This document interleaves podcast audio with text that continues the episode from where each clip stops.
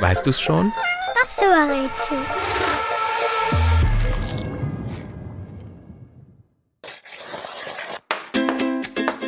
Den Buchstaben, den wir suchen, kann man schreiben, ohne den Stift abzusetzen.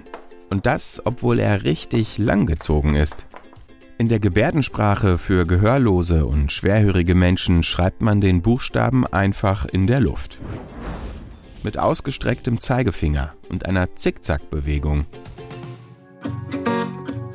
Es gibt eine ausgedachte Heldenfigur, die den gesuchten Buchstaben als Markenzeichen hat. Er ist der Rächer der Armen, trägt eine schwarze Maske und einen Umhang.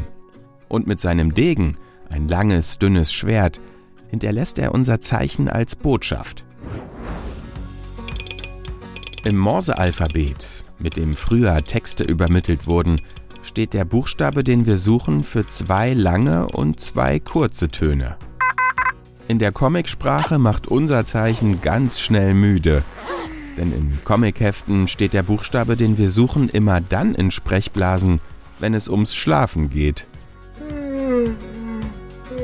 Zählt man alle Buchstaben des Alphabets durch, muss unser Zeichen am längsten warten. Es kommt als letztes dran. Und? Weißt du's schon? Was suchen wir? Ich sag es dir. Es ist das Z wie Zucker, Zittern oder Zocken.